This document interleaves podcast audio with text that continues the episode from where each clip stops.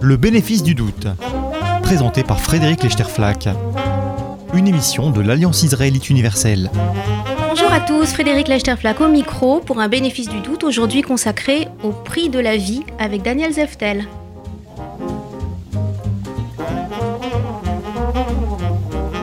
La santé n'a pas de prix.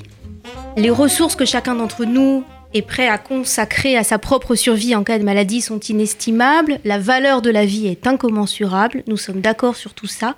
Et pourtant, il faut quand même fixer un prix à la vie, à la vie humaine, à cette survie individuelle, ne serait-ce que pour faire des arbitrages budgétaires, doter les hôpitaux, décider du remboursement ou non des médicaments et des soins, décider collectivement du degré de prise en charge par la solidarité nationale des soins accordés à chacun d'entre nous.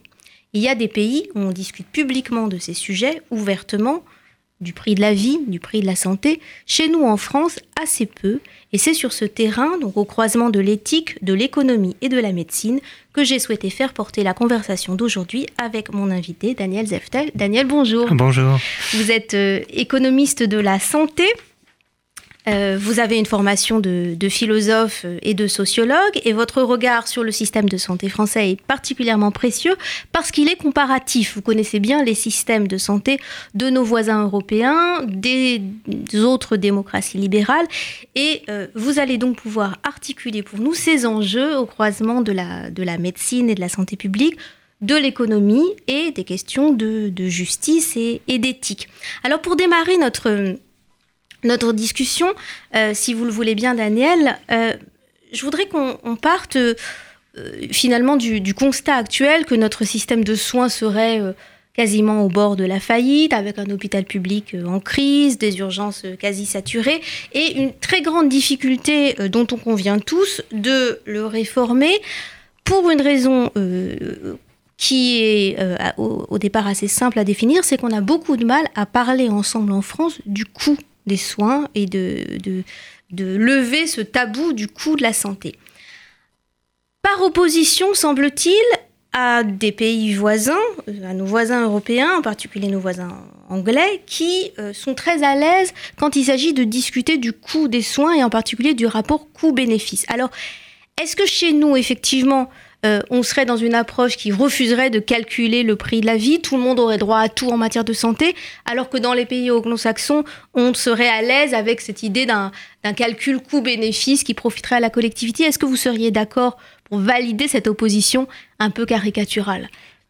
Alors euh, oui, la question peut, euh, effectivement se poser, euh, se poser en ces termes. Alors quant à l'état général de, notre système hein, que vous citiez, que vous citiez dans, dans, votre propos liminaire, en termes de d'être au bord de la faillite, bon, on génère un déficit conséquent tous les ans. ça va un petit peu mieux, pas, tellement parce qu'on dépense moins, mais parce que le système est socialisé, l'activité reprend, reprend et, donc on encaisse un petit peu plus d'impôts et de cotisations et donc on arrive un petit peu euh, mieux à financer le système. Et c'est d'ailleurs euh, intéressant parce que si on a peut-être ce, ce bol d'air euh, financier lié à l'activité économique générale, on peut peut-être se reposer de manière un peu plus détendue ces questions que quand on est en, en crise permanente. Alors effectivement, pour caractériser les, les systèmes, on, on, a bien cette, cette opposition entre euh, d'un côté, on va dire, des systèmes utilitaristes euh, comme le système anglais qui se pose la question du, euh, du coût de la vie et du, euh, coût des stratégies de santé, euh, que ce soit un médicament, un dispositif médical, une nouvelle façon d'opérer, du, coût de ces stratégies de santé par rapport à ce qu'elles font gagner comme, comme, année de, comme année de vie.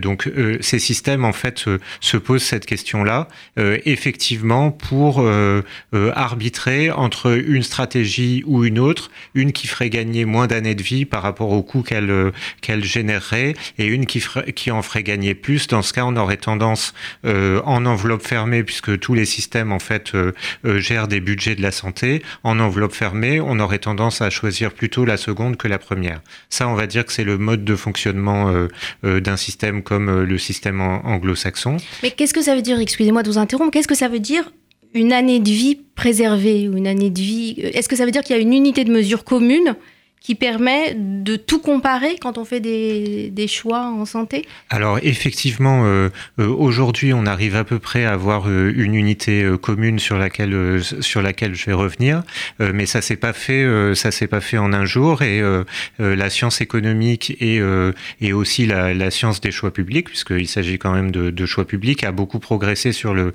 sur le sujet. En fait, quand on considère une stratégie de santé, par exemple un médicament, d'un côté, on a effectivement ce que coûte le médicament, qui est globalement la rémunération du, laboratoire qui l'a inventé, euh, qui euh, du coup rémunère à la fois les, coûts de recherche et développement et, la marge commerciale, on va dire pour faire simple. De l'autre côté, il y a euh, l'utilité clinique de ce médicament qui, par exemple, prenons par exemple un médicament anticancéreux, permet sur la foi de ce qu'on a vu dans les essais cliniques de gagner un an de survie par rapport au traitement déjà existant. Donc du coup, on peut mettre, euh, on peut mettre en regard un coût et euh, par exemple une, année de vie gagnée. Donc on va dire par exemple euh, pour 300 euh, 000 dollars, euh, ce médicament permet de faire gagner en moyenne une année de vie supplémentaire. Et on peut le comparer à un autre traitement anticancéreux qui lui coûterait par exemple 500 000 dollars et ne ferait gagner que 6 mois de 6 mois de survie. Et dans ce cas, le coût par année de vie gagnée euh, serait de 1 million de 1 million de dollars pour ce second médicament. Et donc on préférerait plutôt mettre de l'argent sur le premier que sur le second. Alors, il y a euh, ce, système de mesure des années de vie gagnées. On, a dans le temps cherché à le complexifier puisque effectivement toutes les années de vie sauvées se valent pas. Exactement, voilà, et donc du coup on a abouti à l'idée de euh, années de vie gagnées en bonne santé. Et donc euh, une année de vie gagnée en bonne santé vaut 1 une année de vie gagnée en moins bonne santé va valoir 0,8 et une année de vie gagnée, par exemple, euh, à l'état quasiment grabataire va valoir 0,2 euh, euh, et même dans certaines théories, on a des valeurs négatives de l'année de vie gagnée parce qu'elle elle, elle pourrait être considérée par certains individus comme pire que la mort. Voilà. Donc on, a atteint ce niveau de raisonnement dans la réflexion et donc une fois en fait que on a, qu'on a réussi à calculer ce coût par quali, donc donc euh, Quality Adjusted Life Years, une, euh, année de vie euh, gagnée ajustée sur la qualité de cette vie. Une fois qu'on a calculé ça, en fait, on peut mettre, on peut évaluer ce, ce coût par quali sur toutes les stratégies de santé que l'on souhaiterait rembourser dans un système de soins, et on peut tous, on peut toutes les aligner puisque finalement on a le même critère à chaque fois pour les pour les évaluer, et on peut ensuite décider de euh, d'abord rembourser celles qui génèrent le plus euh, d'années de, vie gagnée pour la collectivité par rapport à leur coût, et puis de continuer à rembourser à mesure que ce ratio se, euh, se détériore, et puis à un moment de se décider à arrêter.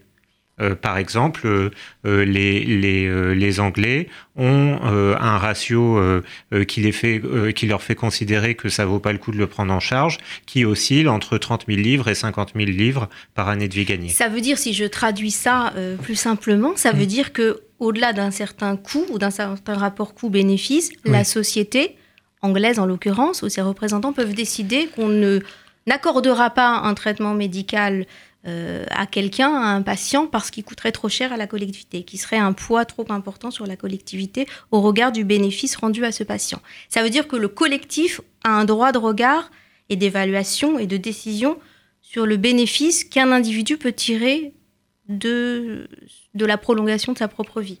Hmm. Bah alors, de, ce système, il y a effectivement, on va dire, trois portes de, sortie si, euh, jamais, euh, si jamais on, on est euh, au-dessus de ce seuil, euh, de ce seuil décidé par la collectivité de rentabilité en termes d'années de vie gagnées d'une stratégie de santé. Euh, effectivement, dans ces cas-là, le système collectif, donc l'équivalent de l'assurance maladie en Angleterre, va décider que c'est trop cher pour être pris en charge par la collectivité. donc, de deux choses l'une, soit c'est un, euh, il y a une nouvelle discussion avec l'industriel qui, par exemple, porte ce médicament, qui peut accepter de baisser son prix. Et dans ce cas, le coût par année de vie gagnée change mathématiquement et on peut remonter au-dessus du seuil et être pris en charge par la collectivité. Donc du coup, la négociation permet parfois de, et, d'ailleurs la plupart du temps, de, de, de, de maintenir en fait l'arrivée d'un nouveau traitement sur, sur le marché anglais et pour les Anglais. Voilà. Le deuxième cas de figure, c'est qu'effectivement, il n'y a pas de négociation possible avec l'industriel. Et dans ce cas, euh, euh, ce, bien de santé devient un bien comme un autre, qui est toujours achetable par, euh, par les patients, mais il a un prix qui est du coup librement décidé par, par l'industriel, et il n'est pas, il n'est plus pris en charge par la collectivité. Si, et ça, ça veut dire que seul le riche peut se payer, par exemple, six mois de vie supplémentaires bah, une des conclusions possibles de, cet état de fait, c'est ça, c'est que en, tout état de cause, il y a une inégalité euh, devant cette devant cette dépense-là entre entre riches et pauvres. Voilà. Donc effectivement, on est on est dans on est dans ce cas de on, on est dans ce cas de figure euh, dans le euh, dans le système anglais. Et après, comme euh, c'est un système qui évidemment met sous pression tous ces choix-là, il y a quelques petites soupapes qui ont été imaginées où on a parfois de la prise en charge de type compassionnel d'un certain nombre de traitements qui dépassent objectivement le seuil, mais c'est dans des maladies très rares où de toute façon euh, le modèle de rentabilité pour l'industriel de mise sur le marché d'un médicament obligerait à des prix beaucoup plus élevés. Et dans ce cas, euh, on, veut dire on s'arrange à la marge avec euh, ce, système, euh, mais pour autant que ça reste euh, que ça reste marginal. Alors on voit d'emblée ce que cette approche a de différent hein, par rapport à nos pratiques françaises. Chez nous, on raisonne pas du tout comme ça, et je pense que formuler les choses de manière aussi abrupte en France ferait scandale, pour le dire vite, on va y revenir. Mais j'ai d'abord une petite question subsidiaire, si je puis dire.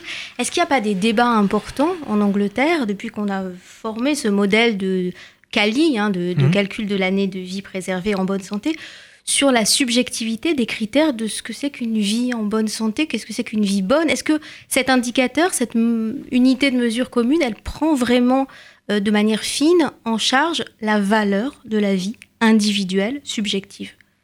Alors, euh, j'ai pas, j'ai pas totalement de réponse à ça parce que euh, on, intellectuellement déjà, on peut se dire que euh, on, on, avec un ratio euh, euh, même euh, construit de manière extrêmement complexe, on ne capte pas l'entièreté de, de, ce que chaque individu pourrait rattacher comme valeur à, à sa propre vie. Donc on, on, a, on a toujours, on est, on est toujours dans une approximation là-dessus, et, et on va dire le fantasme d'un critère parfait qui prendrait, qui prendrait tout en compte, à mon avis, est hors de portée, largement hors de portée pour pour l'instant. Pour autant, euh, ça, ça pas qu'il y ait effectivement des débats et euh, le système anglais, d'une certaine façon, organise ces débats puisque euh, avec des périodicités qui varient un petit peu, mais mettons à peu près tous les cinq ans, en fait, le système de santé anglais se repose la question de comment évalue-t-on les stratégies de santé et quelle est la valeur? Euh, est-ce que euh, euh, globalement notre fameux coût par quali, est-ce que on est juste dans l'appréciation des coûts et est-ce que du coup on n'oublie pas quelque chose Et est-ce qu'on est juste dans l'appréciation des bénéfices? C'est-à-dire est-ce que on mesure bien les années de vie qu'on gagne de manière de manière précise Et surtout est-ce qu'on intègre bien tout ce qui est tout ce qui est qualité de vie euh, dans l'évaluation et c'est évidemment dans le raisonnement la partie la plus faible. Euh, c'est-à-dire que la qualité de vie, c'est mesuré avec des questionnaires, ça reste subjectif. Oui, elle peut être très différente pour chacun d'entre nous. Exactement. Et puis même sur la partie coût, si on raffine, on a ce que coûte le, le traitement si c'est un médicament, par exemple, mais du côté des coûts, on a aussi les coûts négatifs, c'est-à-dire ce que le traitement pourrait faire gagner à la société en général. Par exemple, un traitement très innovants contre la dépression pourraient euh, certes soigner la, la, dépression, mais aussi limiter fortement les arrêts de travail. Donc tout ça, c'est du côté des coûts. Et rendre les gens euh, plus performants dans leur travail, etc. Donc en fait, la mesure des coûts dits indirects, c'est aussi quelque chose, euh, c'est aussi quelque chose qui a des cercles euh, concentriques très très larges. On peut aller jusqu'à la notion de présentéisme en entreprise, etc. Donc bref, c'est un peu compliqué, mais, mais tout ça est remis sur, sur la table périodiquement et aussi des choses euh, dans l'évaluation de la valeur qui dépasse un, un peu tout ce qu'on vient de raconter. Par exemple, est-ce qu'il faut accorder une valeur particulière à un médicament innovant? C'est-à-dire, est-ce que le fait d'être le premier avec un, nouveau mécanisme d'action, une nouvelle façon de soigner, est-ce que ça a de la valeur en soi ou finalement on s'en fiche de savoir s'il a fallu 10 ans, 20 ans pour construire ce nouveau médicament Si en termes purement scientifiques c'est une révolution, nous ce qui nous intéresse simplement, c'est combien ça fait gagner de mois de vie. Voilà. Et typiquement la dernière, la, dernière réponse de, de, ces comités qui sont mis en, en place à peu près tous les 5 ans pour discuter très largement de ces questions-là avec toutes les parties prenantes de la société, les associations de patients, euh, euh, les, cliniciens, euh, l'assurance maladie, les assureurs privés, les laboratoires pharmaceutiques, les groupes d'égalité qui, qui, militent pour l'égalité homme-femme ou, le droit des minorités. En fait, tous ces gens-là ont droit à la parole pour, discuter de la valeur. Typiquement, la dernière fois, une des questions, c'était est-ce que notre rapport coût par année de vie gagnée en bonne santé permet de, capter l'ensemble de la valeur de, produit innovant Et la réponse a été, bah, avec le coût par quali, on capte tout ce qu'on doit capter de l'innovation et on n'a pas de raison particulière de euh, de la récompenser en soi un médicament totalement innovant mais qui ferait gagner un mois de vie par, par rapport à un autre un peu moins innovant qui, ferait, qui en ferait gagner deux mois, et eh ben le système va davantage le récompenser. Hmm. Mais du coup, cette, cette approche euh, anglaise, fondée sur une philosophie utilitariste, c'est-à-dire sur l'idée qu'il est légitime et il est moral pour la société de chercher à maximiser le bien-être collectif au détriment de la volonté individuelle de tel ou tel d'entre nous pour sa propre survie. Est-ce que cette, cette approche utilitariste, euh, finalement, elle s'observe parfois chez nous en France, ou est-ce qu'on est, pour des raisons culturelles d'ailleurs peut-être, en France dans une logique complètement différente. Est-ce que cette approche utilitariste existe chez nous? Alors, on n'est pas dans une logique totalement différente parce que typiquement euh, euh, n'importe quel médicament s'il dépasse euh, dépasse un, certain niveau de ce qu'on appelle l'impact budgétaire ça veut dire ce qui va coûter au global pour l'assurance maladie doit faire l'objet également d'un calcul de coût par année de vie gagnée voilà. Et donc c'est euh, une instance qui s'appelle la Haute Autorité de Santé, en fait, qui pilote, euh, qui pilote ces travaux. Et euh, simplement, il n'y a, a, pas dans notre système d'effet coup près de ce coût par quali. C'est-à-dire que euh, ensuite, on va aller discuter du coût du médicament avec une autre instance qui s'appelle le Comité économique des produits de santé.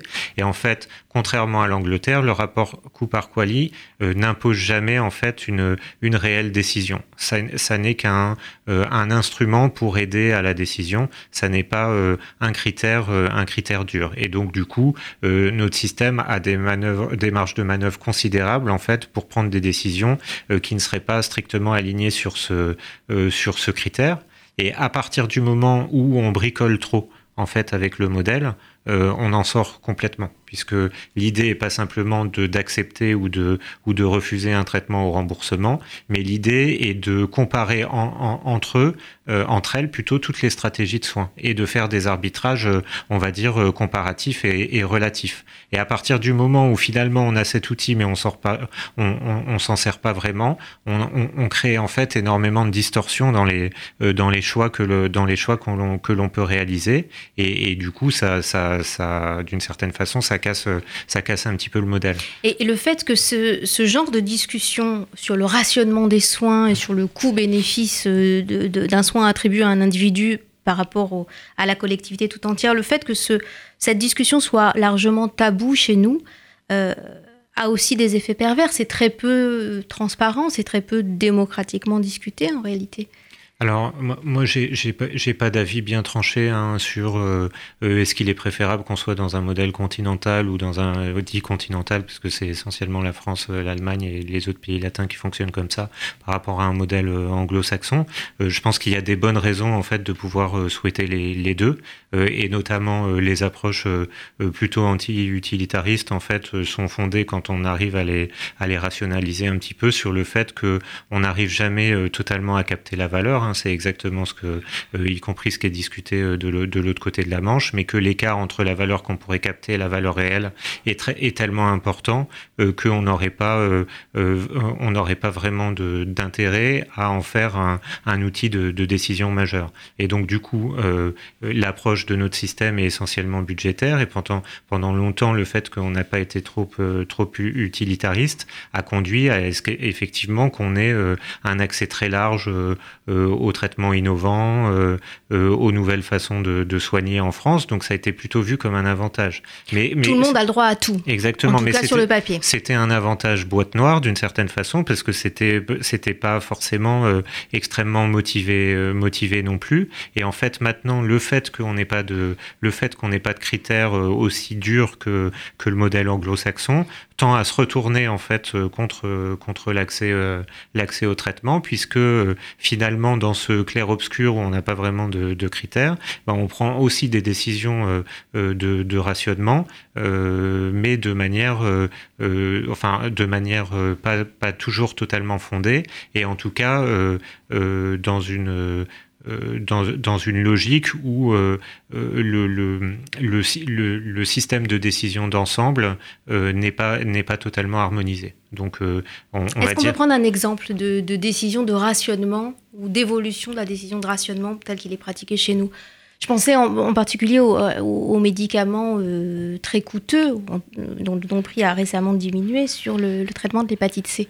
Alors, euh, Comment ça s'est passé Là, il n'y a, pas là, il y a, pas forcément en fait de décision de rationnement, puisque par exemple, on a choisi de, on a choisi de traiter, euh, euh, on a choisi de traiter pour l'hépatite C beaucoup plus de patients qu'en Angleterre, par exemple. Donc, il n'y a, a, a, pas eu de rationnement.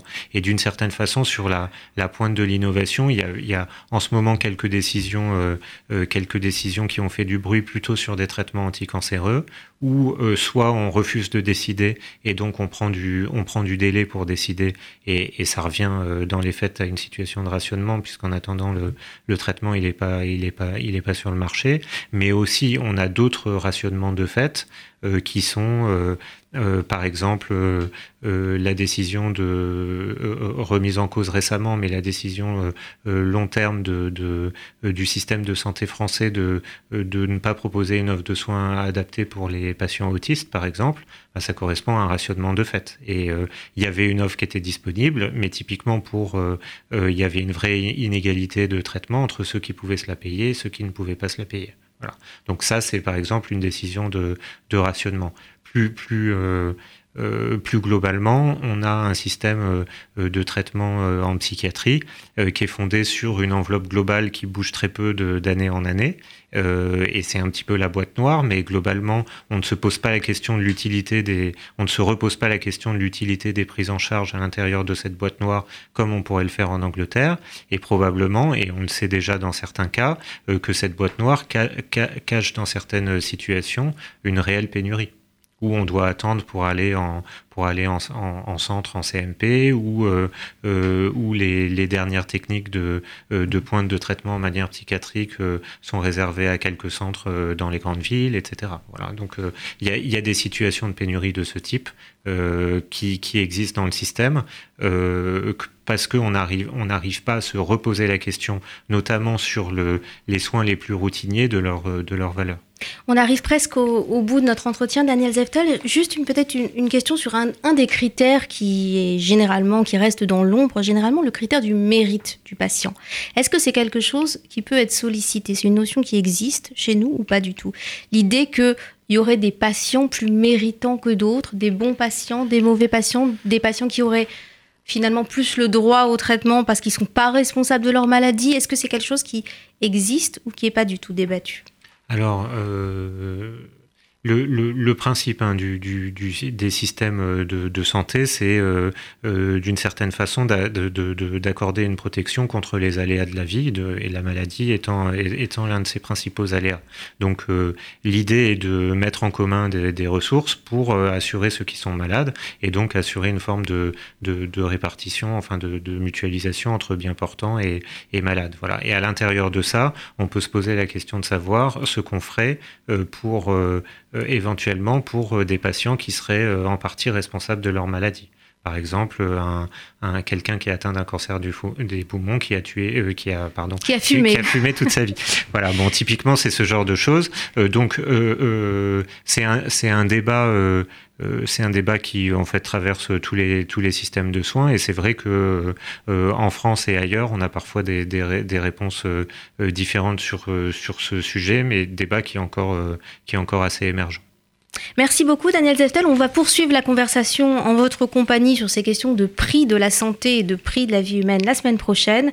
Mais pour aujourd'hui, on se laisse et on se dit très bonne semaine à tous. C'était le bénéfice du doute, une émission de l'Alliance israélite universelle.